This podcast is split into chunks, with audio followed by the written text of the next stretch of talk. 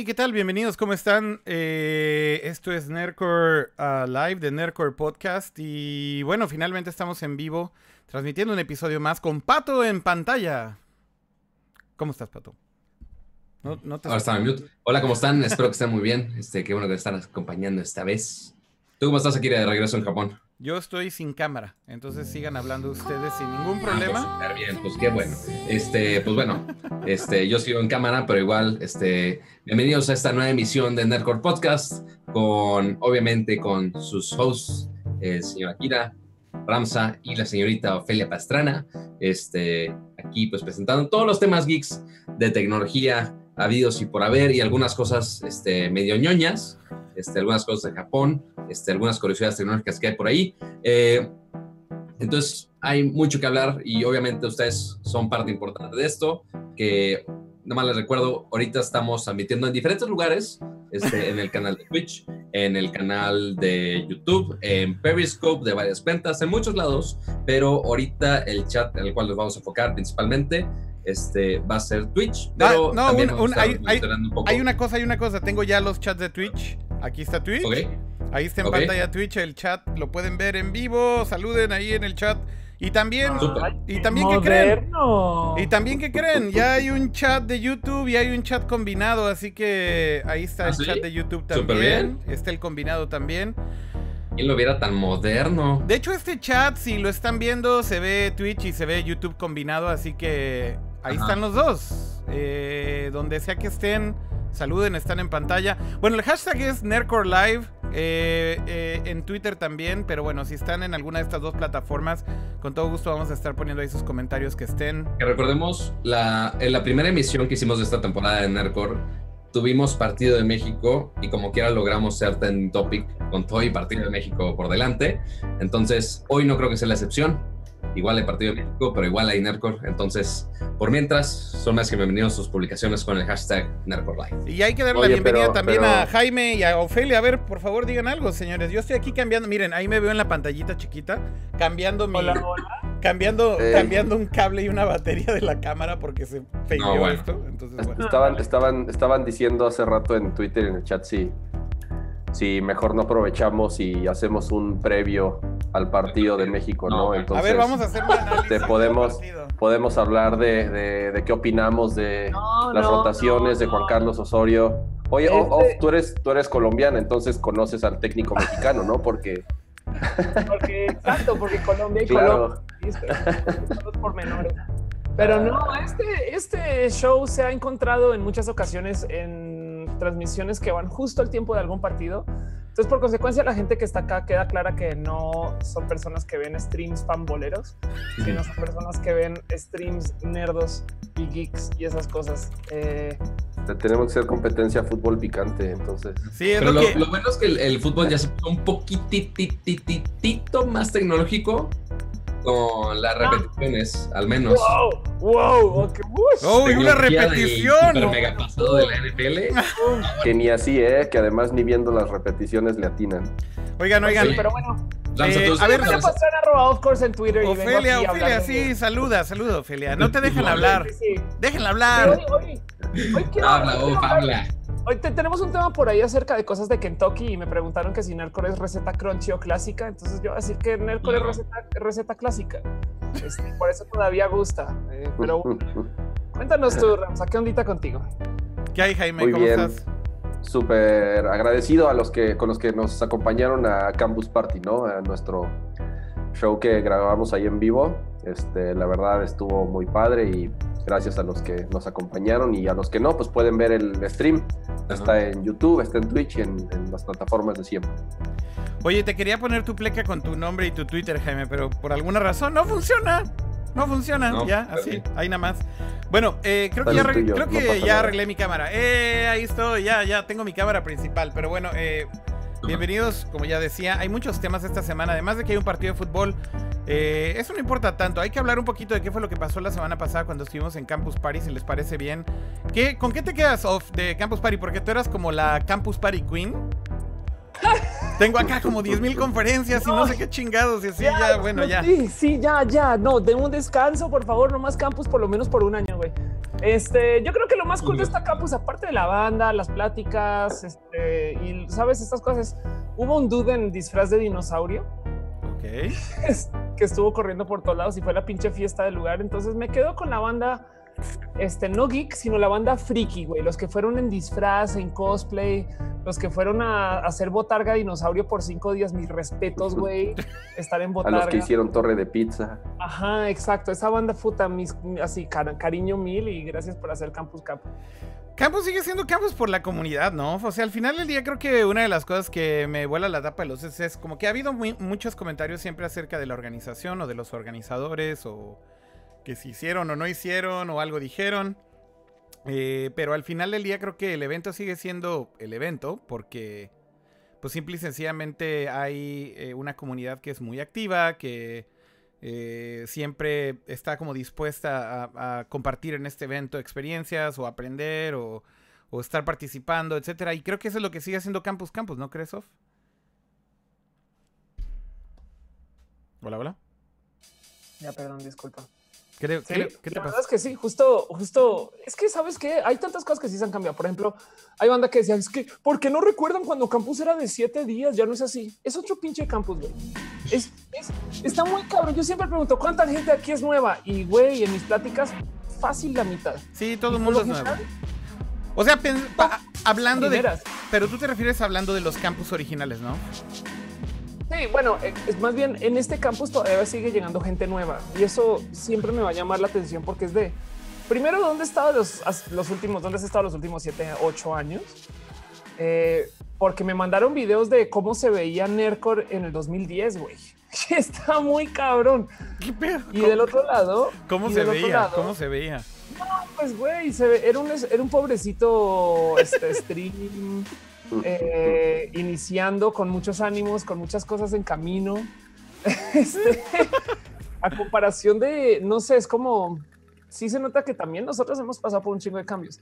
Pues pero, pero la banda es como de, güey, esto me estoy enterando que existe, lo cual quiere decir que téngalo por seguro que van a llegar nuevos los próximos años, ¿no? Es como, me asombra que todavía hay gente muy geek, por ejemplo, que no ha pisado su primer campus. Muy geeks. Muy geeks, exacto. Y del otro lado, este, mm, este pedo de, de, que, por ejemplo, Campus este año no, no estuvo tan enfocado en estar requete conectado al Internet, sino en como juegos y, y, como, conectarse. Entonces, sí, estoy totalmente de acuerdo que las comunidades son los que hacen Campus. Y hay comunidades bien pinches raras que no tienen nada que ver con tecnología y ahí están. Pero igual este, hacen campus, o sea, al final el 10 es el punto, ¿no? Eso es campus, o sea, las comunidades. exacto unirse, mezclarse entre todos, güey, conocer un chingo de banda, pues como tú, con tus gustos y esas cosas. Exacto, exacto. Creo que ese es un poco el punto. Pero bueno, a ver, la primera experiencia de campus para Pato y, y Jaime, me pregunto qué tal, qué tal habrá sido, cómo se la pasaron ustedes, empezando por ti, Jaime. Súper bien. Eh, yo, yo la verdad no había ido a los de Guadalajara. Es la primera vez que voy al de allá. Recuerdo los de la Ciudad de México, sí fui a un par de ellos y creo que le vino muy bien el cambio de sede, eh, la gente respondió muy bien eh, y como decía ¿no? la combinación de talentos, de temas, PC Master Race por un lado, este, conferencias de diseño por otro, drones, robótica, eh, gaming, cosplay. Entonces, este, te digo, ¿no? Creo que, creo que es un evento muy padre y, la gente responde. Pero te la pasaste bien, te la pasaste bien. Sí, sí, además, digo, además de eso, obviamente me la pareció súper bien. Yo estuve ahí nada más dos días. Ok. Este, la verdad, muy, muy, muy padre. Órale. ¿Y tú, Pato, qué, qué opinión te quedas con Campus? Igual de Guadalajara no había podido ir, había ido una vez a la Ciudad de México hace uh, muchísimo tiempo, este, pero igual volver aquí a, a la experiencia de campus y ahora en Guadalajara, está muy cañón, este, sí creció bastante y hay muchísimo más que ver a comparación de, otras emisiones. Este, y me dio mucha emoción ver a tanta gente que, o sea, toda esa comunidad que, pues, o sea, que obviamente me conoce quizá en línea. Y de repente, ah, oye, tú eres no qué, ah, sí, hola, este, hola, yo no sabía que eran personas de verdad, pero qué, qué chido verlos por acá. O sea, está padre este, ver toda esa comunidad unida en, en ese mismo lugar al igual que todas esas experiencias, este, parte, como mencionaba este Ramsa, de, de gaming y demás, y también toda la interacción con las marcas y demás. Sí, yo, yo, quiero escuchar un poquito acerca. De repente, Random Akira tuitea: Ah, aquí me encontré con mi amigo ah. Wozniak. casual. Casual. No, no, este, no, no, pero, no fue así la historia. ¿Cómo, what? ¿Cómo acabaste con Steve? ¿Por qué no nos cuentas esa historia, güey? A ver, voy a contar esa historia. Sí está, sí está muy cagada. La, la neta es que no es que sea mi amigo Wozniak. Más bien, eh, cuando di, yo di una plática, además de Nerdcore Live, yo iba a dar una plática también en, en el escenario principal, perdón, que tenía que ver con emprendimiento, ¿no? Entonces doy mi plática y termina la plática y demás. Y entonces se acercan dos chavitos así, una niña y un niño, y me dicen, oye, qué cool estuvo la plática, muchas gracias. Y pues es que nosotros somos estudiantes y es, eh, queremos hacer nuestra propia compañía y pues es que es muy motivador todo esto, no sé qué. Y yo, fine, eh, así, mucho gusto, ¿no? Y pues qué chido que nos conocemos y dime si necesitas algo, lo que sea. Y me dice, es que, ¿sabes qué? Que te voy a contar mi historia porque es que yo me fui a vivir a Estados Unidos y entonces yo aprendí a programar. Entonces me empezó a contar una mega historia que créeme, es muy larga de contar aquí, pero el punto es, es una chavita que hoy en día está becada por, por Stanford. Se fue, se fue básicamente con su familia a Estados Unidos. No tenía los suficientes recursos para comprarse ni siquiera una Mac y aprender a codear. Eventualmente, con mucho esfuerzo, su familia le compró una Mac. Se puso a, aprender a programar en Xcode solita y aprendió Swift. Mandó el primer año su juego a WWDC para ganarse una scholarship de estos. La rechazaron. Eh, y después, el segundo año, lo volvió a intentar. Y no solamente la seleccionaron, después de seleccionarla, de los 3.000 scholarships que selecciona Apple cada año, le dijeron, ah. ¿sabes qué? Vas a conocer a Tim Cook. Y entonces así, literal, su historia estaba tan, tan increíble que agarraron a tres de estos chavitos, o cinco de estos chavitos creo, entonces los llevaron con Tim Cook, eh, conocieron a Tim y conocieron a más ejecutivos de Apple. Y eventualmente, como que Apple empezó a apoyar mucho también. Hoy en día, si vas al sitio de Apple y vas a la sección esta de Diversity, de hecho ahí sale su historia completa. Este, de hecho, eh, alguien puso la historia aquí en el chat por si la quieren ver completa a detalle. Sí, de hecho voy a tratar de switchar ahorita la página de Apple también para que lo vean, porque eh, de verdad es realmente... Alejandrina González. Alejandrina la está poniendo en el chat.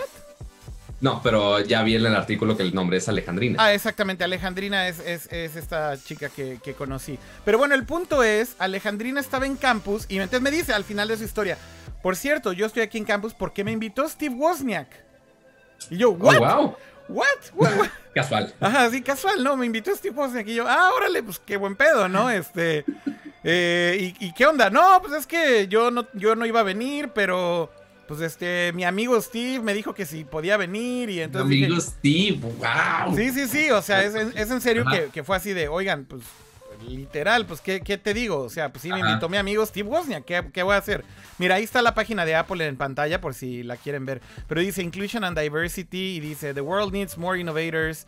Y justo aquí, de hecho, sale la foto de Alejandrina y abajo está este, está Craig Federighi y, y, justamente aquí cuentan su historia eh, de cómo es que ella aprendió a codear por, por, ella misma y demás. Total que en algún momento conoció a Steve Wozniak. Eh, le, mandó un correo así a Steve y a Steve le encantó su historia y como ella vive ahora en San Francisco o en el Valley, perdón, y estudia en Stanford, fue un evento, se conocieron y entonces casual así le cayó perfecto a Steve Wozniak porque hace magia, esta chica, entre todas sus cosas hace magia.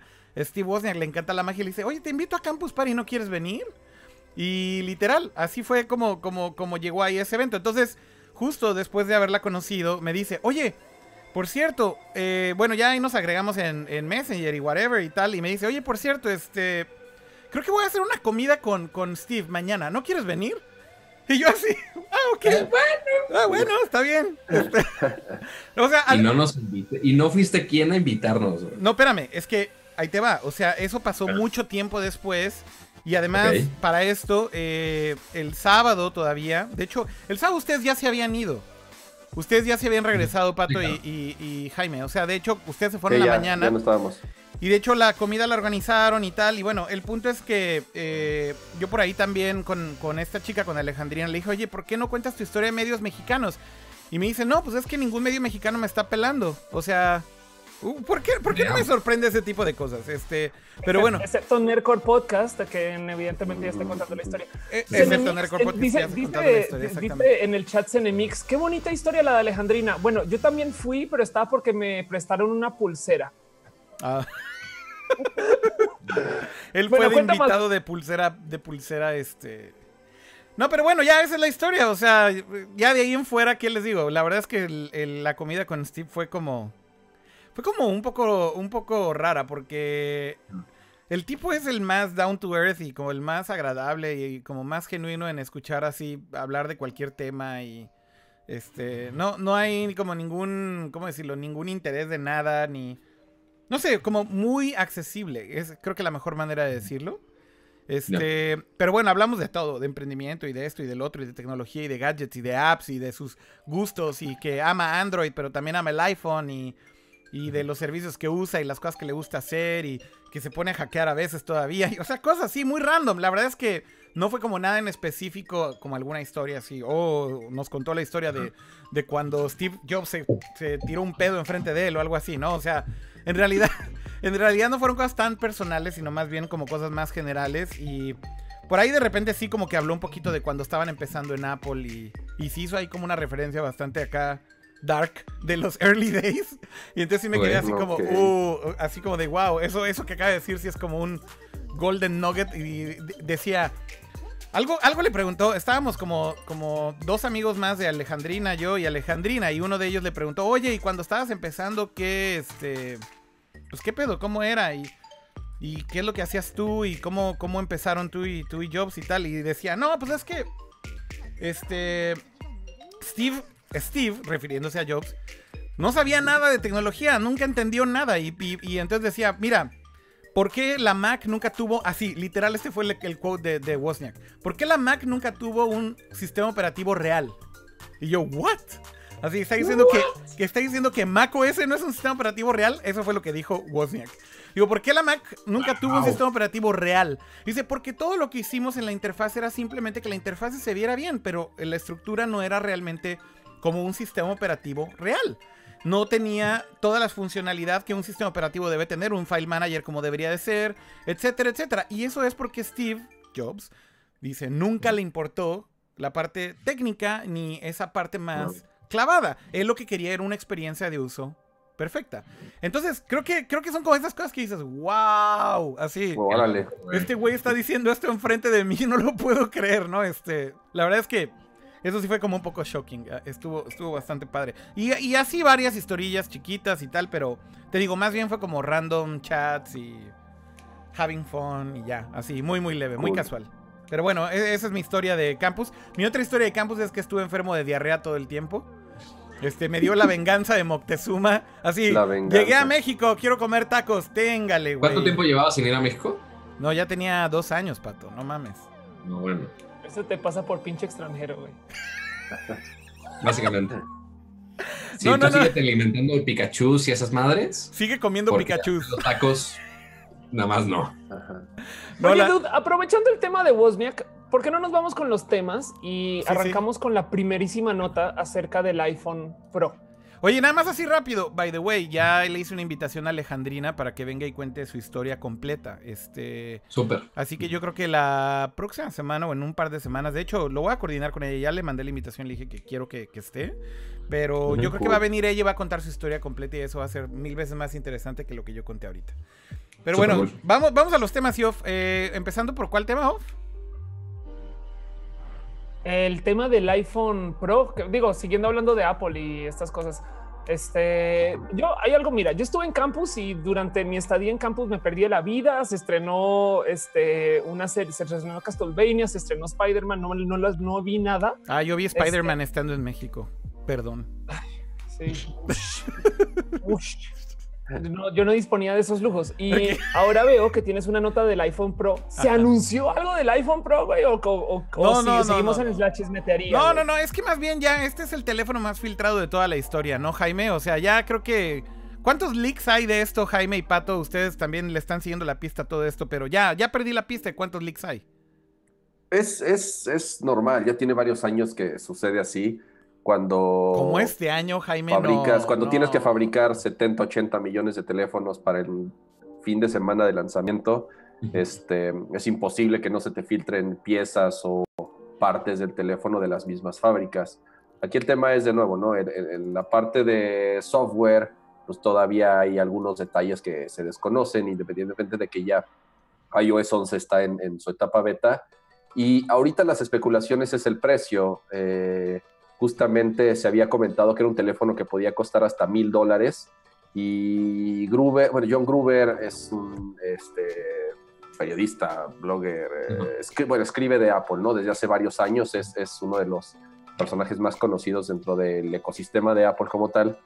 Y él escatima que podría costar hasta 1.300, 1.400 dólares, ¿no? Entonces ya hasta parecería como control de daños previo, como para ir preparando a la gente y que no se sorprendan de que puede llegar a costar eso. Y el costo, independientemente de la tecnología que traiga, también puede ser porque se dice que no va a haber muchos disponibles, que va a ser...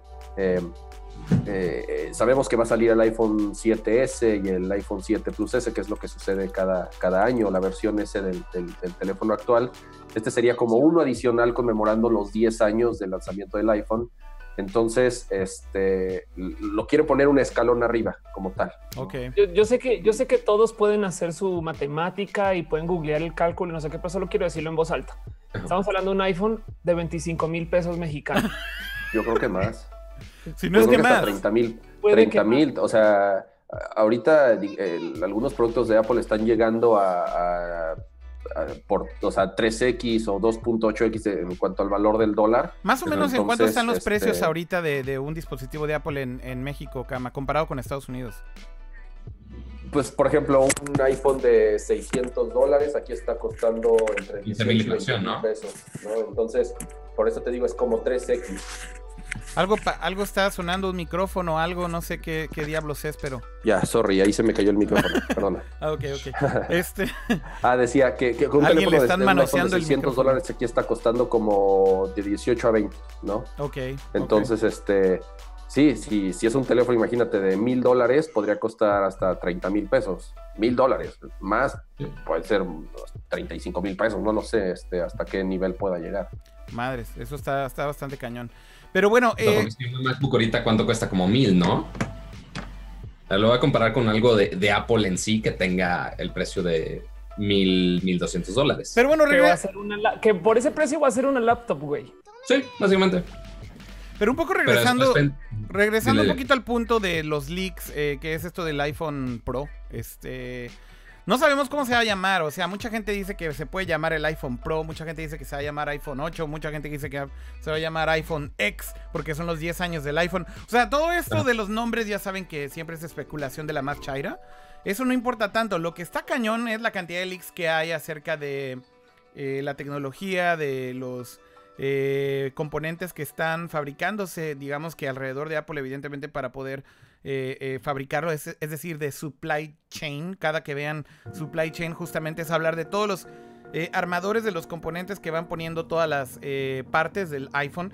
Esos leaks han sido estables, pero en este caso en particular justamente decían el precio. Y como dice Jaime, estoy de acuerdo con él, John Grover fue el que trajo esta discusión a la mesa y en serio, uno podría hasta medio sospechar que Apple lo que está haciendo es soltar ya el primer golpe y decir, vayan preparándolos mentalmente que esto va a ser más caro. Y a lo mejor John Grover está diciendo, ok, ponle el precio un poco más alto, pon, pon 1500 y a la mera hora va a ser 1200 para que la gente diga, ah, bueno, no era tan caro. Este, o sea, literal, creo que ese es un poco lo que está pasando. Eh, para suavizar las cosas. Para suavizar las cosas. Están preparando la cancha. No, no, eso es básicamente lo que decías, ¿no, eh, Kama? Sí, sí, este, como dices, parecería ser un, un control de daños previo. Este, Va a ser más caro que el iPhone 7S. Desde ahorita se anticipa, va a estar, como les decía, un, uno o dos escalones arriba. Este, y pues ya, no falta mucho. Entonces, pues, pues esperar. Pero va a ir acompañado por eso que dices de el, el iPhone 7S. Eh, sí. sí, de hecho. Creo que tu cámara sí, sí, sí. van, a salir las versiones S de los, de los 7 y este va a ser una edición conmemorativa o especial, no sé cómo lo planean eh, sacar por los 10 años del lanzamiento del, iPhone. Como en, un, como una época, esto lo dijimos hace creo que dos streams, hicieron una Mac eh, para conmemorar, creo que era 20 años. Y sí, el, la Mac de 20 aniversario era muy bonita, de hecho. All in one, color negra, súper, súper cara. Súper este, ahorita obviamente es... banquero de Wall Street. Sí. En su oficina en el último piso en Manhattan, güey. Solo para que vayan preparando sus bolsillos, este, chequé una MacBook Air ahorita en la página de Apple que está en 1200 dólares. Esto previo a impuestos y demás. En México la están vendiendo a 28 mil pesos. Ándale. Entonces, a que vayan ahorrando o vendiendo su coche o eh, olvidándose enganche que iban a hacer este, para comprarse su siguiente iPhone Pro, si es que lo quieren. Madre, pues sí es mucha lana. Pero bueno, eh, ese fue uno de los leaks de esta semana y hay muchas más noticias de esta semana. ¿Por qué no hablamos de otras cosas que, hay por ahí en la escaleta? Eh, no sé, con, con cuál quieres que nos sigamos. Creo que valdría la pena hablar un poquito de esto, de las filtraciones con Pato del Note 8 y del Pixel de este año, Pato. ¿Cómo, ¿Cómo ves estas cosas que ya empieza a ver ahí algo de noticias? Pues ya casi es noticia, ya casi es como que la vida diaria de que ah, hay otro leak, hay otro leak, otro leak, otro leak, no pasa nada. También les pasa a las otras compañías. Se acercan, se acercan ya, ah, o sea, ya es completamente normal, ya es como que el proceso de marketing de todas las marcas de, ah, oye, vamos a liquear un montón de información.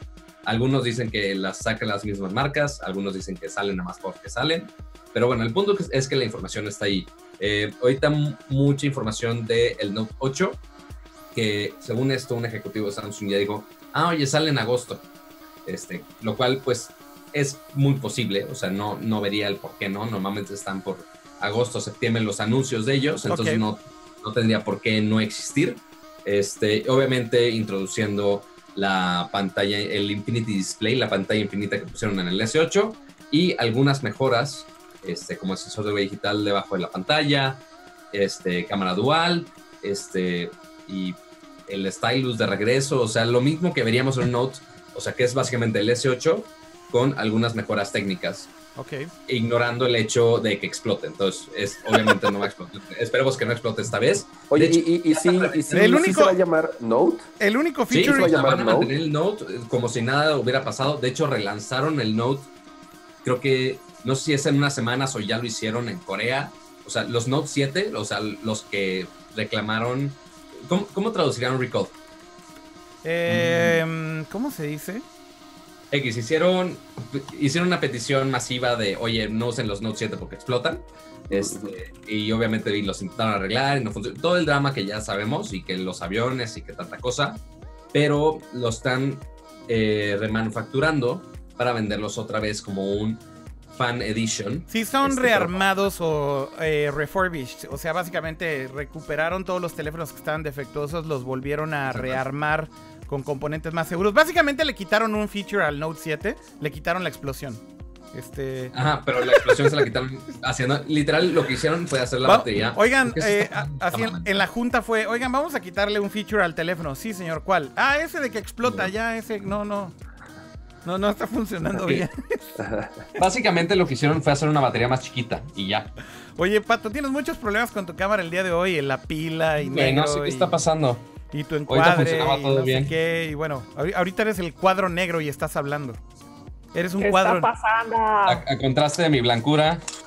Bueno, el cuadro negro. por si no se dieron cuenta de los leaks, por si no se dieron cuenta de los leaks, ahí hay un par de fotos eh, que, que hay justamente del Note y del y del... del Pixel. Y del Pixel, exactamente. El Pixel en particular, debo de decirlo, se ve bastante, bastante cool. No sé si vieron la imagen ustedes, este... Eh, Cama, Pato, no sé si, si tuvieron la oportunidad de verlo, pero les voy a poner la imagen aquí en pantalla. Eh, y es un gran favor. Miren, ahí está, ahí está. ¿Qué opinan ustedes del diseño del primer Pixel? ¿Les gustó lo del vidrio en la parte de atrás? A mí sí me gusta. A mí sí me gusta. De hecho, no, no me desagrada en lo, en lo más mínimo. Ahí está el diseño de lo que se supone sería el nuevo Pixel 2017. Ya regresaste, Pato, con menos calidad que nunca, pero... Lo siento, amigos. Este, no sé si ubicas, pero tú sabías que el diseño del Pixel original es un diseño mexicano. ¿What? ¿What? ¿Cómo? Yep. A ver, cuéntanos, la, cuenta la historia completa, Pato. A ver, dale. Ok, híjole, necesito buscar No, ¿qué pasó? A ver. Pero te sabes la historia o no te sabes la historia. Es, un, es, un, diseñador industrial de aquí de México, creo que es graduado de la UNAM, si no me equivoco. Este, estuvo trabajando con un despacho de arquitectos. Ok. Posiblemente los que viven en la Ciudad de México ubican el Mercado Roma. Sí. Todos los interiores de ese lugar. Es donde, hay tacos, es donde hay tacos de Wagyu, güey. Ajá, o sea, todo, Este, Vamos pues, los interiores de los diseñó este güey. La verga, güey.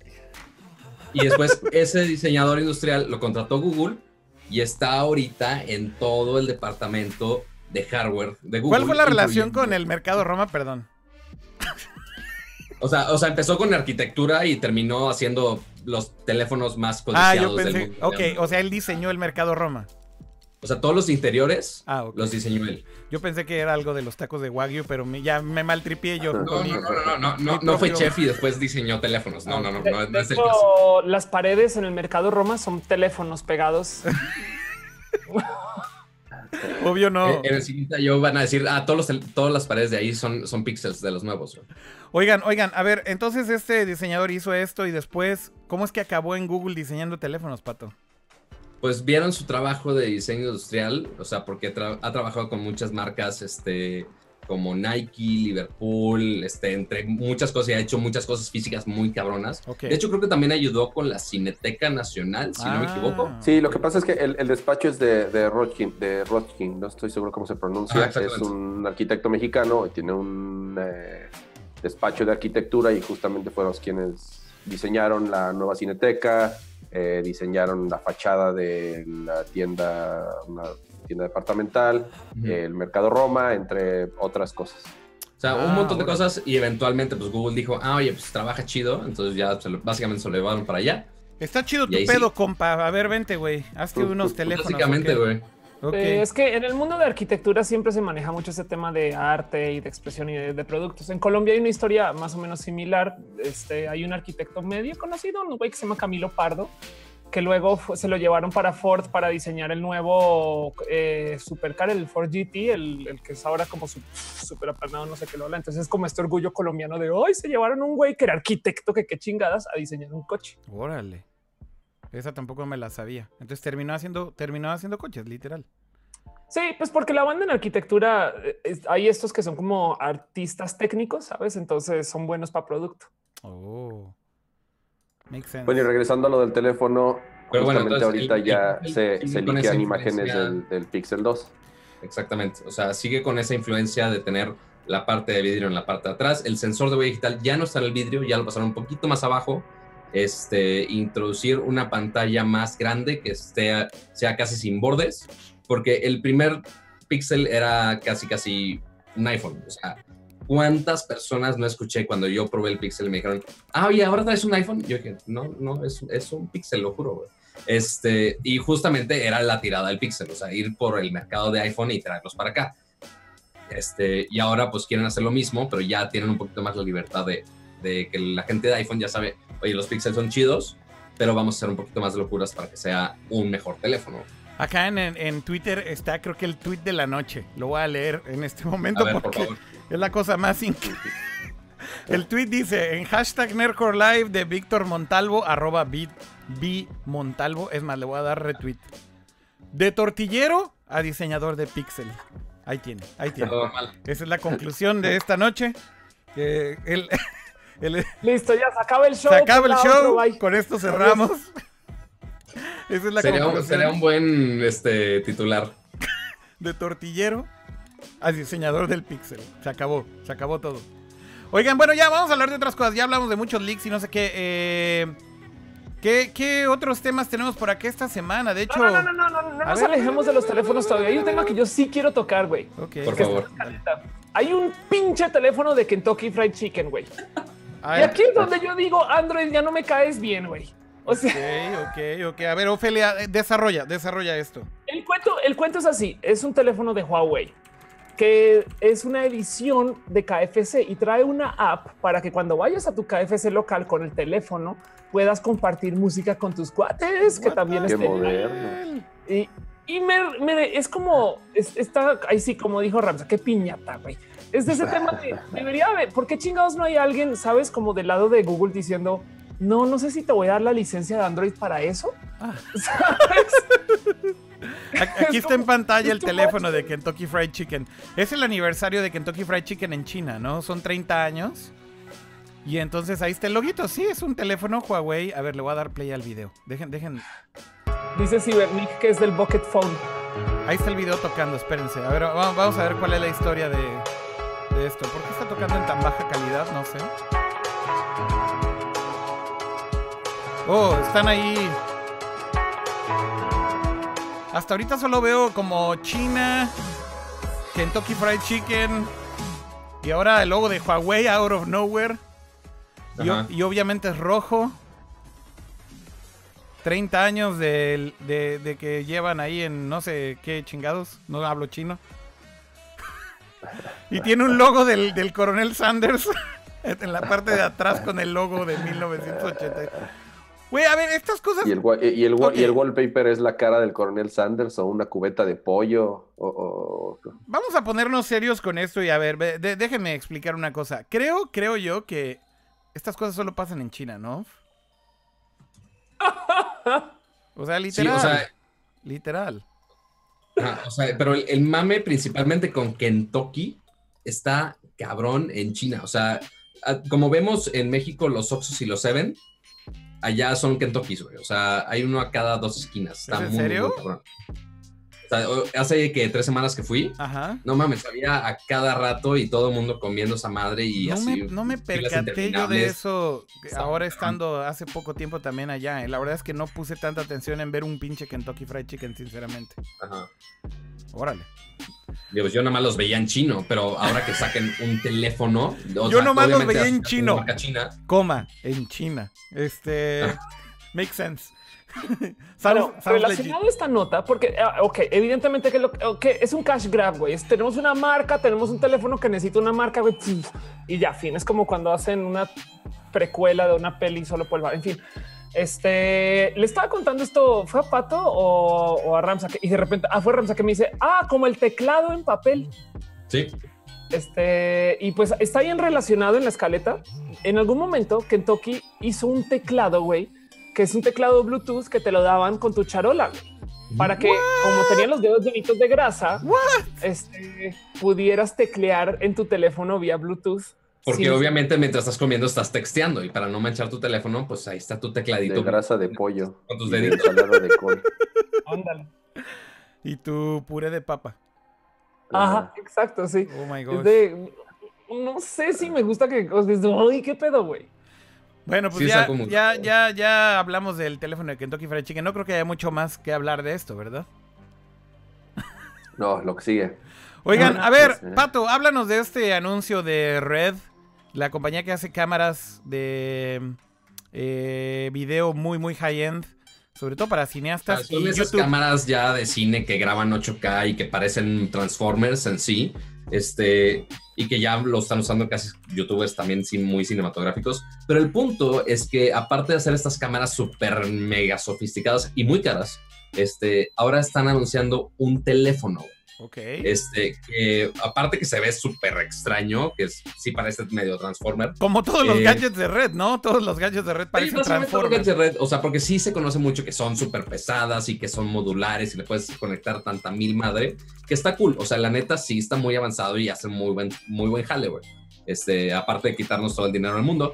Pero, este, ahora van a anunciar, bueno, sacaron este celular de un poquito más de mil dólares, mil ciento y fracción de dólares. Mil doscientos, mil doscientos. Pero, ajá, pero que lo principal de este teléfono, aparte de ser caro, es que se supone que va a ser el primero con una pantalla holográfica, güey.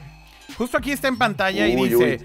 The me, me, acordé del, teléfono de Amazon, ¿se acuerdan con su pantalla en 3D? ¿Cómo, le fue? ¿Cómo le fue? De la cola, de la cola, de la cola. A ver, dice, dice aquí la pantalla, Hydrogen. Ese es el nombre, ¿no? Ajá, exacto. O sea, el teléfono se llama Hydrogen. Este, pues va a costar eso. Creo que sacaron dos versiones. Este, pero igual, mil y fracción de dólares sigue siendo una mega. A ver, corrección, Pato. Empieza, empieza, en mil, empieza en 1200 dólares y es de aluminio. No, güey, yo lo quiero de titanio, güey. Ah, bueno, tenemos una opción de 1595 dólares para ti. Este, claro, sí, o sea, si vas allá a tener tu fregado bloque de batalla. Para que no le pueda, para que no le puedas actualizar el Android en seis meses. Es muy posible. Pero es de titanio, güey. Sí, lo puedes vender como un bloque de titanio muy cabrón. O sea, sí está. Está muy raro. O sea, Pero el muy punto, galáctico. a ver, Pato, regresa un poco. Además, ya olvídate de lo cibernético. El punto es la pantalla holográfica. ¿Qué chingados es una pantalla holográfica, güey? Porque a mí me suena exactamente a lo que hizo Amazon con su pantalla Con esta que disquera en 3D. O me suena como un gimmick tipo el 3DS. La Sí, verdad. sí, seguro no es una sabemos- cosa así. Ajá, no sabemos cómo vaya a funcionar. Lo único que han dicho es, ah, va a ser sin lentes.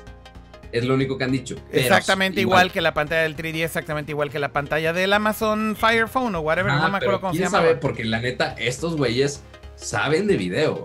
O sea, estos güeyes saben grabar en 8K y sacarle todo el jugo al pixel posible. Entonces, si van a hacer una pantalla, pues uno jura que va a ser la mejor posible. Pero meterse a rollos holográficos, no sé, la verdad, cómo vaya a funcionar. La única manera de saber va a ser probando y ver qué fregados es. Pues y en quién- teoría debería tener, eh, se supone que una super cámara, ¿no? Si es lo que ellos venden, este, Ajá. Ellos No, fabrican, donde se fabrican sus sensores y creo que no, no fabrican sus lentes. Entonces, este, pues a ver. Y en teoría todo, güey. Todo. todo es en Cuando teoría.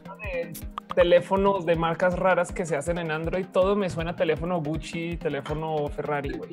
¿Se acuerdan cuando el iPhone iba a salir que, que por ahí estaba saliendo el teléfono de Prada off?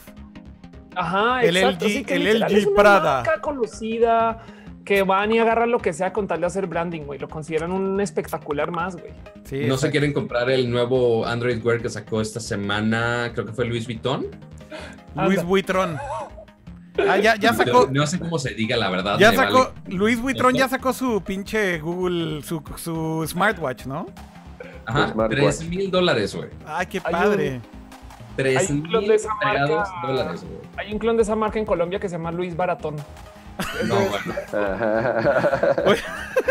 Oye, pero, pero a todo esto, digo, para, para smartwatch caros, pues creo que nadie le gana a Apple cuando anunció el, el Gold Watch, ¿no? Todavía sigue siendo el smartwatch más caro para el caso. no, hay, un, hay uno de Tag Heuer.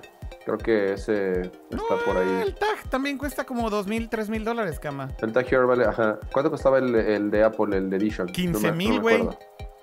¿Cuánto? ¿13 mil o 15 mil dólares? Ah, claro, pero es que, bueno, pero es que también era de oro. Bueno, sólido. ok, Es pero- el- realmente el único smartwatch que es de oro. Ahí lo que, es- estás es pagando, tan pues es el bloque de oro. Obviamente es el Es bloque tan- de oro, pero es también una cosa absurda comprarte un pinche smartwatch de oro. Que al final del día, what the hell, ¿quieres un reloj caro? Cómprate un reloj caro, no un pinche smartwatch. Sí, sí, sí, sí. Es el Completamente mismo de acuerdo. Que la gente que tenía el Nextel de Ferrari en su momento, así como clip-on.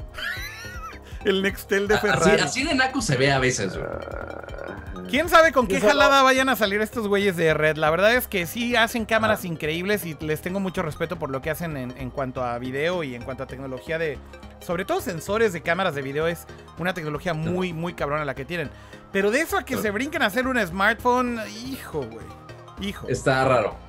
O sea, que colaboren con una marca a hacer la cámara, ok, chido, te la paso. A que hagan un teléfono ellos, Se oye, se oye, se oye un poco raro, se oye un poco raro. Pero bueno, eh, ese fue otro de los anuncios. Ofelia, ¿tenías otro tema por ahí, off, que quieres tocar de Yo todo tengo un esto? tema, yo tengo- es más, más que un tema, es un aviso, un anuncio, A ver, a un ver. quiero, un vengan todos porque esto va a requerir abrazo grupal para algunos, Ok. pero necesito que sepan esto. A ver. SoundCloud le queda 50 días antes de que explote. Madres, eso está muy Despidieron a cabrón. 174 empleados y puede que la empresa ya cese de existir. Si usted es usuario de SoundCloud, vaya ya y descargue sus archivos y siéntese a llorar conmigo. A ver, quiero hablar de ese tema en serio, off. Este. No quiero que nada más lo toquemos así por encima y más bien creo que vale la pena que digamos. ¿Qué chingados está pasando con SoundCloud? Y vamos a hacerle rewind un poco a lo que pasó. Hace un par de semanas, o la semana pasada, creo, hablábamos de que hicieron un despido masivo de empleados. Echaron al 40% de la plantilla laboral. Y hoy o Ajá. ayer, pues, eh, no, creo que, creo que fue hoy todavía, digamos, en América. eh, se filtra por ahí una comunicación interna de SoundCloud en donde los empleados que se habían quedado toda, o sea, que todavía tienen trabajo, eh, hablan con el CEO y demás y dicen, oye, pues esto suponemos que es para que tengamos una cierta estabilidad los próximos meses. Y literal dice, sí, unos próximos meses son 60 días. O sea, básicamente eh, solamente les quedan 60 días de dinero antes de que estén en aprietos todavía más severos, ¿no? Claro. Sí, eso quiere decir cualquier cosa. De hecho, a mí me asusta más el tema de despedimos a tantos empleados, ¿sabes? Porque en cuanto a startups va y lo sabes, está este tema de, güey, nos quemamos el varo, pero la operación sigue y estamos, cuando ya es, güey, ya corrimos a todo el plantel. Y, y así, que de por sí hay un costo de recontratación. Me explico, es que ya saben que no hay chance de conseguir varo para, para, no, es como, sí, para mí sí es un bye. Wow, está muy cañón. Sí, y justo avisaron tal cual. Eh, por favor, eh, todos sus archivos, descárguenlos, eh, no, no, ¿quién porque no sabemos ¿Quién avisó eso, cuánto tiempo, Eso no lo avisaron, ¿Eh? eso no lo avisaron. Nadie ha dicho... Sí, sí, en el... SoundCloud oficialmente no ha dicho eso. No, no, no. No, no, no, no, Pero, pero como tal, en los artículos que, hacen, que, que se han colado, bueno. obviamente tienen, tienen información este, de gente interna. Pero yo creo que eso está muy alarmista de decir ya ponte a descargar tus archivos. No, no sé si todavía es momento de hacer eso, ¿no? Bueno, yo no confiaría en guardar mis archivos en, alguien que no tiene dinero para subsistir más de dos meses. así de, ah, sí, así de, no importa, van a seguir pagando los servidores para siempre. ¿Para qué me apuro? Ah, bueno. Ah, Oigan, y además así, la pinche ironía más cabrona de Nercor y SoundCloud es que yo apenas abrí una cuenta de SoundCloud hace una semana. Ya, llegamos, ya llegamos a SoundCloud. Eh, eh, eh, ah, se acabó la... pero ubicas, cuando vas llegando a la pinche fiesta y entonces ya se está, ya, ya llegas en la peda, pero ya se acabó. Sí, ahora, ¿sabes qué? ¿Por qué falló SoundCloud? Bueno, de entrada ellos, es, mi opinión, ¿eh? no tenían ningún sistema, bueno, tenían un mini sistema de monetización para solo algunos artistas donde te ponían anuncios que nunca vendieron, que de fuck. Y de resto, medio planeta y sus tías usaban SoundCloud para hospedar archivos para usarlo para hacer podcast en iTunes. Entonces, de cierto oh. modo, era como un hospedaje sin retribución, ¿no? Pues sí, más o menos. O sea, al final del día creo que es muy difícil encontrar los modelos de negocio de este tipo de cosas que requieren storage masivo en la nube. O sea, créanme que un problema muy grande todavía para todas estas compañías es lo caro que es poner archivos eh, que estén en un CDN y que se distribuyan de manera eficiente y rápida. O sea, streaming es caro, aunque sea audio, y video es todavía peor, pero de verdad no me imagino lo complicado que debe ser la cantidad de dinero y recursos que necesitan para poder hacer este delivery como la gente espera de este tipo de contenidos, de que le des play al archivo y en cuestión de nanosegundos esté tocando. Eso cuesta mucho dinero, mucho dinero en storage. O sea, no es lo mismo tener un storage, por ejemplo, en S3, que es Amazon y es ahí como un refrigerador en donde avientas porquerías y es baratísimo, que tener... Eh, eh, storage que es hecho para distribución de contenido, en donde se tiene que replicar el contenido alrededor del mundo, donde tiene que estar disponible más o menos en una región cerca de ti, donde justamente no solo es el que esté replicado, sino tiene también un, sistema de delivery más eh, rápido para que justamente puedas hacer el streaming de manera eficiente. Entonces, creo yo que desde el principio SoundCloud estaba entrando ya a un, a un mercado en donde es difícil eh, es difícil monetizar porque los costos son muy altos. Pero por otro lado también creo que como con un poco de crisis de identidad porque si mal no recuerdan SoundCloud al principio medio quería competir con Spotify. Eh, o sea, eso también pudo haber sido Spotify comenzó a ofrecer espacios para podcasters, este, y eso también se pudo haber llevado a algunas personas. Y Spotify está rete bien monetizado. Pero más, más de los de los podcasters, yo creo que es la música, ¿no crees? O sea, al final del día fue el haber, el haber enfocado todos los esfuerzos en una suscripción para escuchar música, period.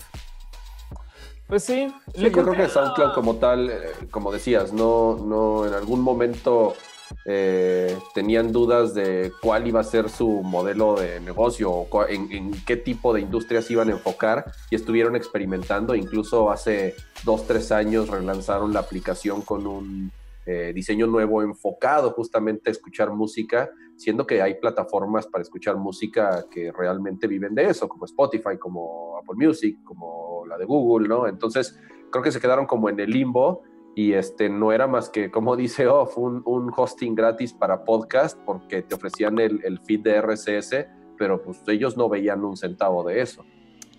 Dice Arturo Jamaica que está en el chat. Un abrazo. Es un archivo de origen de 10 minutos en Estados Unidos oeste, transcodificado un archivo de audio, tres archivos SD, dos archivos HD. Hace un cálculo y encuentra que valdría esos 10 minutos en 1200 dólares al costo al que te lo venden a ti, Arturo. Pero sí es un chingo de dinero. Todas las cosas que yo he hecho en audio siempre las he guardado en SoundCloud. Así que les aviso desde ya. Score, el podcast que ahorita maneja Artemio, eh, se queda sin hogar. Madre. ¿Quién sabe dónde se va?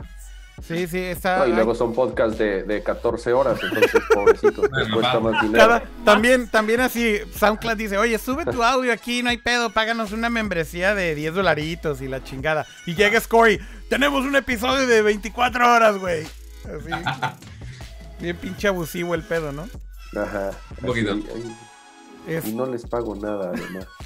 No, bueno, pero bueno, ya, ya concluyendo, sí, sí están en problemas. Creo que SoundCloud sabrá Dios en qué vaya a terminar. Así que hay que seguir la pista esta noticia. Seguramente en un par de semanas o en, un par de meses sabremos un poco más al respecto de esto y eh, seguiremos hablando del tema. Eh, si les parece bien. Ah, ¿qué? ¿Qué? ¿Alguien está poniendo algo en Slack de Nerdcore? ¿Qué dicen? No, nada, nada, nada, nada. Es que. Puro este, chisme anterior. Ah, no mames. Pato que... que Alberto Villarreal, el, el taquero. El, taquero diseñador. Este estuvo en campus y no lo vimos probar. Tuvo conferencia en campus y no me fregado se enteré. Pato, Pato te dices fanboy de Google, güey, y, estás aquí chaqueteando diciendo que ¡Ay, hubo una conferencia de este güey en donde estuve! Ajá. No, sí quiero llorar. Lo bueno, de hecho no estuve ese día. Me fui el día ese día ya no estaba. Jaime, Jaime, ¿tú lo conoces? No, no, no, así que, pero Pato casi, casi este, le faltó decir es mi amigo y no fui a su conferencia. Ah, ya, ya, ya. Oye, pero sí, justamente no me aquí, respondió ni un solo reply. ¿Quién puso esto en Slack? Ah, lo puso Pato y dice, el diseñador de Pixel estuvo en campus, me lleva la chingada. Por cierto, ya hay que decirle el tortillero porque aunque Pato le puso el tortillero, ah, no, no, no, no fue Pato, fue... Ah, Ah, no, no, no fue Pato, perdón, no, perdón por quemarte en vivo, güey, era un tweet ahí random. Oye, dice en el chat Musino Ave, ojo. Se llama, wait, wait, wait, déjenme decir su nombre, déjenme decir su nombre. Se llama Alberto Villarreal. Y de hecho el título de su conferencia, literal, era eh, Designing Hardware with Google Soul. Alberto Villarreal, A Journey Through the Challenges and Delights of Developing Some of the Most Influential Products of Our Era. Mobile Devices for One of the Most Valuable Brands in the World. Qué cool debe haber estado. Me hubiera encantado estar ahí. Estado ir, Qué hueva que no estuve ese día y que no me enteré de la conferencia. Pero bueno. A ver, breaking news, Pato. Te tengo una buena noticia. Todas esas conferencias están en YouTube. Ajá. Entonces, bueno, la puedes ver aunque sea ahí en YouTube. La tendré que buscar. Por lo menos. Al igual que pueden buscar la conferencia de Nerdcore Podcast de la semana pasada. Bueno, más bien fue el episodio que grabamos ahí en vivo, ¿no? Sí, pero ese lo pueden ver en el canal de Nerdcore Podcast. Sí, sí, vayan al canal de Nerdcore Podcast y no le hagan caso a Pato de ir a buscarlo a no sé dónde más. Oigan, a ver, vamos rápido. Dale, madre. Vamos rápido al chat. Al chat, al chat. A ver, ahí está el chat de Twitch en este momento. Saludos al chat de Twitch. Eh, Ándale. Ya que ah, estamos mostrando el chat, aprovecho y menciono algo que estaba diciendo Musino Ave. Decía, ojo, con el tema de SoundCloud. Spotify tampoco es que esté bañándose en oro. Él dice Spotify, de hecho, anda en pérdidas. Bueno, pero por otro lado tienes. Dinero con... A ver, Akira, explícame esta. ¿Por qué nadie puede hacer dinero con la música y toda la gente que está en música es millonaria? Mira qué bonita tradición que no se pierda nunca. Digo, estamos aquí en el chat de Twitch y lo primero que, sale es E Castillo, pene. No, si la gente sabe aprovechar sus segunditos de fama en no, internet. No, no, no, no, Dios mío. ¿Por qué? Bueno, ya saludos a todos los que están ahí. Veo que no está muy activo el chat, la verdad. Como que están más ¿Sabe? Han de estar haciendo algo.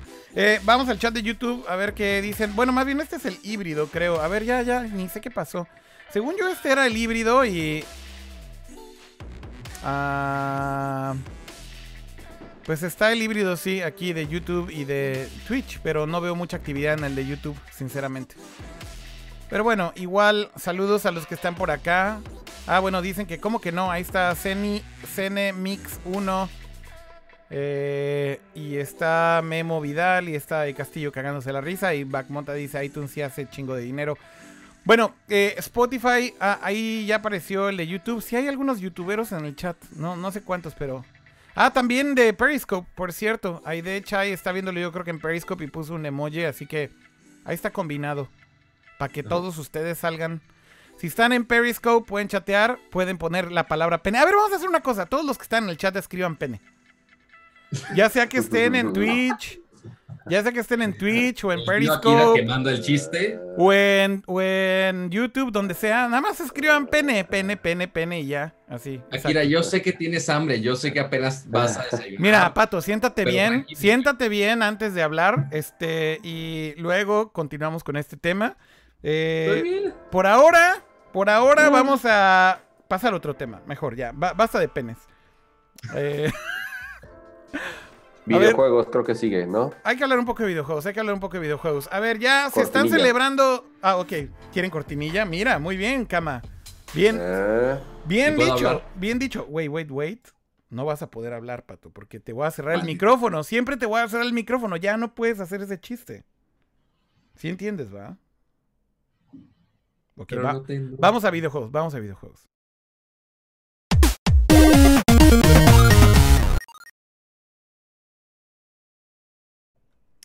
Muy bien, ahora sí estamos en la sección de videojuegos y vamos a empezar hablando de los 30 años de... ¿Qué creen? Metal Gear. Exactamente, de Metal Gear. Este, este, eh, este año, bueno, se celebran los 30 años de Metal Gear eh, de cuando salió originalmente en MSX. Para los que están muy chavitos igual y no lo recuerdan, pero pues sí, eso ya tiene un chingo de tiempo. O sea, Metal Gear no salió en el Nintendo Entertainment System. Si usted piensa que es así, es porque está muy joven. Pero efectivamente la primera consola en la que salió este título fue para esta eh, consola que salió en Japón y en otros países del mundo, no en América, llamada MSX. Bueno, no creo que sí, en Brasil. Eh, y justamente, bueno, esta semana se celebraba este aniversario. Pues Konami ya sin, sin Hideo Kojima, sin el creador de Metal Gear, por lo menos sí tuvo la decencia de tuitear algo, crear un hashtagcito por ahí, crear algo de hype. Pero la verdad es que comparado con los aniversarios anteriores que había habido de Metal Gear, en donde, bueno, se veía que Kojima Productions le metía ganitas, hacían un diseño de logo o, algo. Este, ahorita nada más es el community manager de Konami tratando de decir, ¡eh! Son los 30 años de Metal Gear. Y pues ya, ¿no? O sea, no, no, hay, no hay gran cosa alrededor de eso. Son más los fans haciéndole fiesta. O sea, ya sabes, el cosplayer y no sé qué. Este. Y los memes en Twitter y demás. Que lo que hizo Konami al respecto, ¿no? Pero bueno, eh, yo, nunca, yo nunca jugué el de MSX. ¿Es la, versión que salió en NES eh, es tal cual el mismo? Creo que sí, es exactamente el mismo juego. Eh, me parece que es exactamente la misma versión. Pero bueno, a ver, cuenta tus historias de Metal Gear rápido, que Kama. Uh, yo la verdad jugué los de NES en su momento y sinceramente no, me gustaron mucho. Se me hacían este, difíciles, sinceramente, y no me llamaban mucho la atención. Eh, yo me volví fan en, a partir de Metal Gear Solid y yo creo que es donde realmente el juego despegó, porque hasta donde yo sé también en su época de Nintendo, pues no, no que yo sepa, no fue el gran éxito. Eh, y fue hasta la versión de PlayStation 1 que justamente es cuando despegó la franquicia. Bueno, ya a partir de ahí, este, obviamente le agarré cariño, ya jugué las versiones de Nintendo que nunca había jugado y este, y pues bueno, ya los últimos que salieron a mucha gente le gustó, a otros no, este, ya había como justamente en la misma comunidad divisiones de los caminos que había tomado la franquicia, etcétera, pero en general, pues, eh, de, las, de las este, sagas, por decirlo así, pues más queridas, ¿no? De la industria de, de los juegos. Sí, la verdad es que si hacemos memoria de todo esto. Bueno, a ver, tú, Pato, ¿alguna vez has jugado Metal Gear o no? La verdad, la verdad, no. Ok. Nunca. Deberías. Bueno, algún día va a salir para Android y lo jugará. Algún momento. Metal Gear para Android. Metal Gear para Android y ya va corriendo pato a bajarlo, ¿no? Claro, güey. Este, no, y aparte de los modernos, pues no he tenido oportunidad. Casual, o sea, obviamente estás con, con, PlayStation. Este, y yo he sido chico Xbox desde hace mucho tiempo. Este, entonces no he tenido oportunidad de jugarlo. Y obviamente no es como un amigo te va a invitar de, oye, ven a jugar Metal Gear y quédate ahí este, 40 millones de horas a pasarlo completo. Pues obviamente no, ¿verdad? Este, pero no, obviamente, nada más he visto como que gameplay de los primeros. Este, y que sí, obviamente se hablaba de que eran súper difíciles en su momento. Y ahora, pues ya es todo un mundo enorme, ¿no? Adiós, Pato. Adiós, Pato. que estés bien. O sea, ¿por qué cuando hablo se apaga la fregada cámara? Pero es no sé qué, button, bla, bla, bla. Sí, ya vi, ya. ya. guardaron a Pato en su cubo negro otra vez. Es como Jonathan Ive, es como Jonathan Ive que está en el cubo blanco, pero, pero él vive en uno negro. Y solo sale para hacer Nerdcore Live. Yo hasta aquí estiré la mano y agarré de la pila de juegos. Este, mi uy, uy, uy, uy. Uy, uy, uy, uy, uy, uy. Ya salió todo. Wow. No, pero nomás porque les quiero mostrar para la gente que no está tanto los, el fino, la fina atención al detalle que tiene. Este Metal Gear que tengo, güey, es un random estándar, cero edición especial, nada, güey. Este, un Metal Gear Solid 4, güey. Y aún así el manual, güey, tiene cómics, güey, para explicarte cómo hacer las cosas, güey. Sabes, como que te tomaron el tiempo de hacerte un comiquito así de eso. Así sucede cuando te caes, así sucede cuando saltas y demás. Y yo creo que esas son las cosas que hicieron esta franquicia bonita, güey. No era una, no ah, era cuando los juegos tenían manuales. Además, exacto, pero encima de eso, encima de, o sea, el manual no es un simple conéctalo y juega, sino el manual es un cómic, güey. Y ese tipo de cosas para mí siempre fueron lo que me vendieron de, después de todo aquello Kojima. La verdad que es que el dude le ponía tanta pinche atención al detalle que te veías con como estas cosas chingonas que no veías en otros juegos. Sabes, no es como un Space Marine Shooter Ninja este, tengo mil poderes y no es un dude que literal sí tiene historia, que tiene, bueno, ya, ya saben que si no entienden nada en Metal Gear, solo digan Nano Machines. Pero es, es, Lali Lulelo y ya. Ajá, exacto. Pero, pero es como eso era lo bonito de esta franquicia. Y la neta, neta, güey, 30 años es un chingo de tiempo. Nunca me había entrado en la cabeza que era así de viejo. Yo le por lo menos 20, me explico, pero no. Ya tres décadas, un chingo, güey. Oye, Cama, ¿tú, también fuiste por algo? Tengo el, aquí el del, primero. Y sí, desde aquí, mira, yo también. o sea, ilustraciones, obviamente. Claro. De, Yo, de Yoji Shinkawa de los personajes y mira, manual. los juegos, los juegos incluían esto antes. Wow. Oigan, a ver, pero debo decir yo, eh, como para meter también mi escuchar aquí sobre mi experiencia personal con Metal Gear, yo creo que caigo también un poco en esa categoría de los que sí lo jugaron en el Nintendo original. Eh, vaya, el DMSX evidentemente nunca lo jugué en su momento, o sea, lo jugué muchos, muchos años después. Pero sí recuerdo que haber, haber jugado el de. Haber jugado el de Nintendo y haber dicho, ok, este juego está interesante. Ok, entiendo, es difícil. Tienes este pedo de las raciones y tienes este pedo de como eh, que no te descubran. O sea, era algo muy nuevo y definitivamente difícil de entender, sobre todo si estabas muy niño cuando lo jugaste. Y yo recuerdo haberlo jugado igual cuando tenía como eh, probablemente 8 años. Entonces también o sea, hay que ser sinceros. Para mi generación, por lo menos de mi edad, tener ocho años y decir, claro, yo era muy fan y me cambió la vida y ese día decidí que iba a trabajar en la industria de los videojuegos o, por eso, no sé qué. Creo que es demasiado si tenías ocho años de edad cuando Metal Gear estaba en el mercado en ese momento. Entonces también hay que bajarle un poco ahí al, al mame. Y más bien quiero poner en pantalla esto. Em, para mí cuando realmente me explotó la cabeza con Metal Gear fue cuando vi Metal Gear Solid en PlayStation 1. Ahí fue donde dije, dude, esto es algo que jamás había visto en mi vida. Ahí está en pantalla justamente la secuencia está al principio con el submarino y donde viene uh, Snake ahí a punto de lanzarse. La verdad es que el punto era que, uno, era todo en real time. Eh, y bueno, aunque era un PlayStation 1 y como pueden darse cuenta, evidentemente las gráficas pues ya ahorita se ven un poquito viejas, lo increíble era que era real time y que podías ver como toda esta secuencia cinemática. Y creo que la palabra es cinemática. El hecho de que fuera como una película hecha en real time con un soundtrack y un score increíble, con un setting y una atmósfera increíble. Eh, y con una historia que desde el principio te enganchaba porque estaba súper, súper cabrón el guion. O sea, ya, ya empezabas a leer y decías, dude, ¿qué es esto? O sea, esto es algo grande, es lo que te podías dar cuenta. Entonces, esos detalles cinemáticos cuando están los títulos en el mar y demás, o sea, es como... Esto, esto es Kojima. Y, si hoy volteas a ver el juego y lo comparas con lo que ha hecho después, la esencia sigue ahí. Sigue en Metal Gear Solid 1 fue el primer juego que veías que tenía estas cualidades mucho más cinemáticas y te das cuenta que sí, Kojima toda su vida lo que ha tratado de hacer es replicar la experiencia del cine en un videojuego de cierta manera. Su fanatismo por, los, eh, por las películas y el cine, hoy en día creo que lo pueden ver muy claro en Twitter, como le encanta reunirse con directores de cine, es muy amigo de directores de cine, tuitea sobre películas, va a premiers. Eh, y de nuevo, vean esta secuencia de Metal Gear Solid 1. No jueguen, bueno, obviamente jueguen todo el juego, pero si no lo han jugado, simplemente con ver este intro eh, y entendiendo el contexto en el momento en el que esto estaba disponible para el PlayStation 1, era increíble, ¿no, Jaime?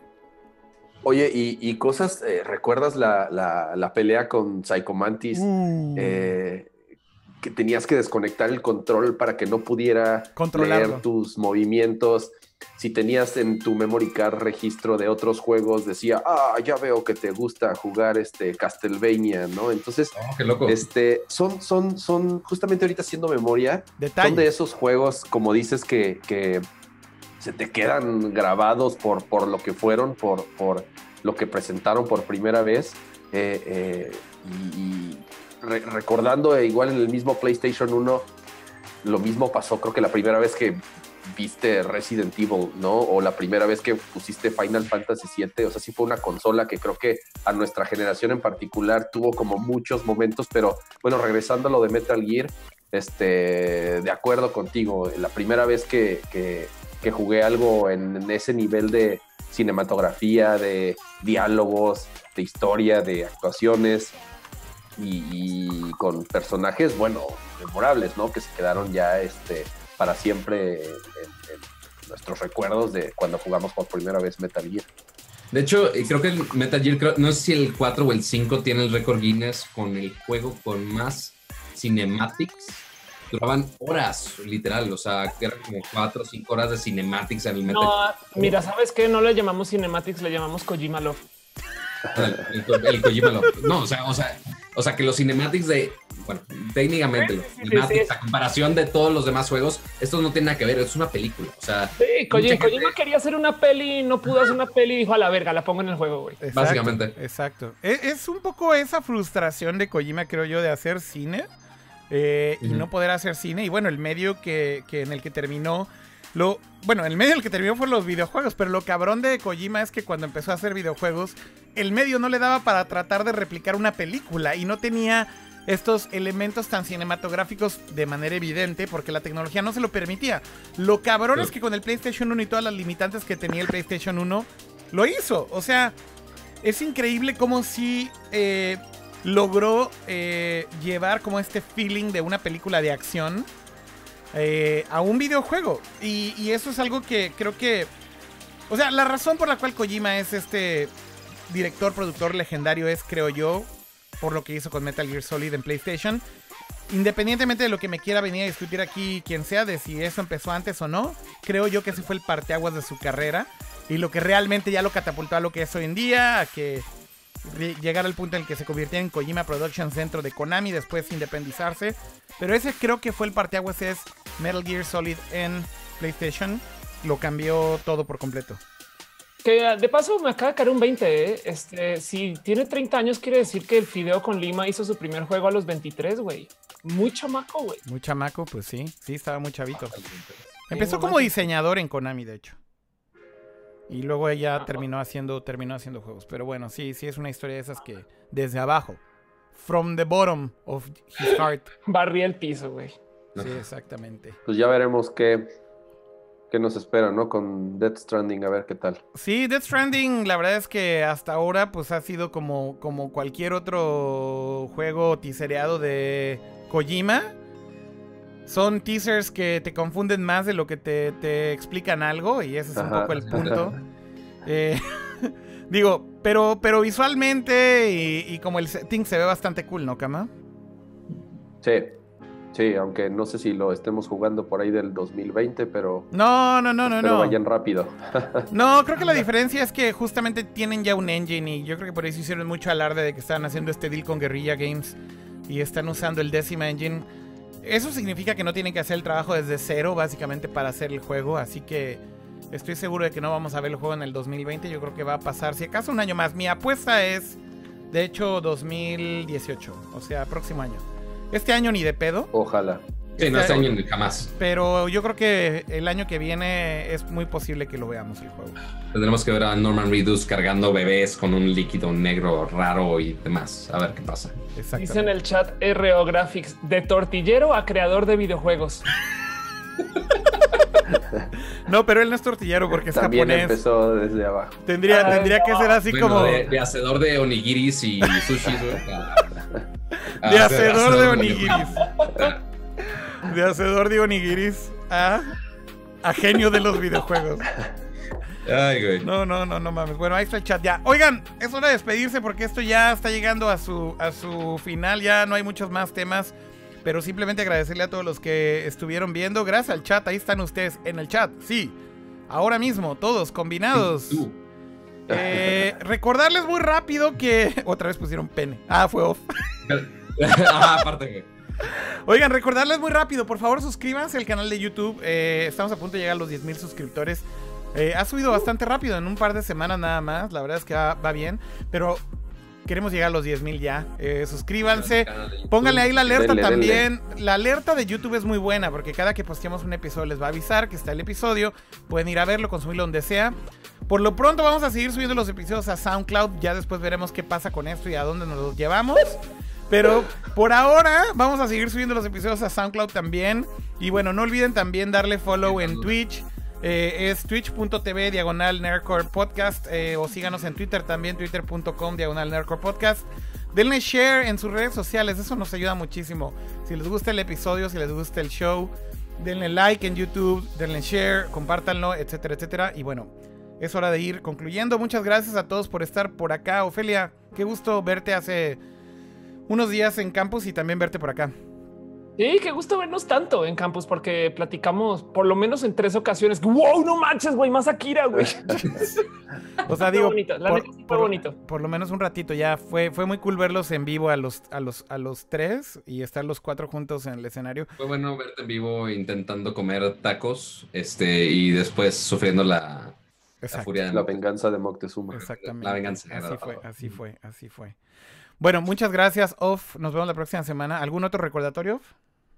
Este, no, para nada. No, más que nos sigan el siguiente jueves, igual a las 8 pm, hora central de México, por prácticamente la red social que quieran. Parece que Pato se llama Off. y demás. Sí, no, no pasa. Es que, es que eh, por eso es el plecas. el tío plecas le vale, le vale dos kilos de pepino. A ver, yo no oye, sé si oye, ¿qué opinas? Y, yo, no puedo ver, bueno, este, voy a decir. todo el programa, creo. Voy a decir esto. Bueno, recordarles que en. Hashtag todos somos Ofelia. ¿Saben qué? Ok, entonces ahora yo soy Pato. Denme follow en arroba pato G7 en Twitter. Exacto. Este, encuéntrenme en YouTube y eh, nos vemos haciendo videos de tecnología. Se les quiere, bye. Bueno, Jaime, gracias, saludos. Nos vemos y jueguen Final Fantasy XII. Salió apenas la reedición de Final Fantasy XII, que desgraciadamente muy pocos lo jugaron por la época extraña en la que salió, pero es el mejor Final Fantasy de todos los tiempos. Órale, qué fuertes palabras, ¿eh? Bueno, lo mismo me decía mi hermano ayer también, que está increíble el Final 12 y que... Puede ser mejor. Y bueno, pues salió ayer. Vale la pena este como... como Es remaster, ¿no? Sí, sí, sí.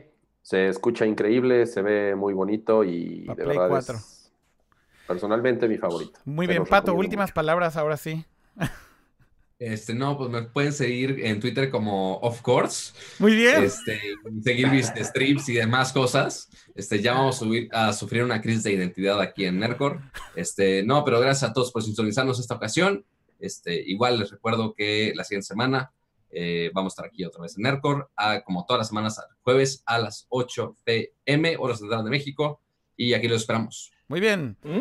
Pues muchísimas gracias. Eh, nos vemos la próxima semana. Gracias a todos los que estuvieron en el chat. Y pues hasta la próxima, amiguitos. Que estén bien. Bye. Próximo jueves, jueves, 8 de la noche. Recuérdenlo, jueves, 8 de la noche es en vivo. Acabo de ver que sí me pusiste la pleca de Ofelia. México, sí, sí te puse la pleca de Ofelia. Bye. Por lo menos tuviste pleca. Adiós. Ni modo.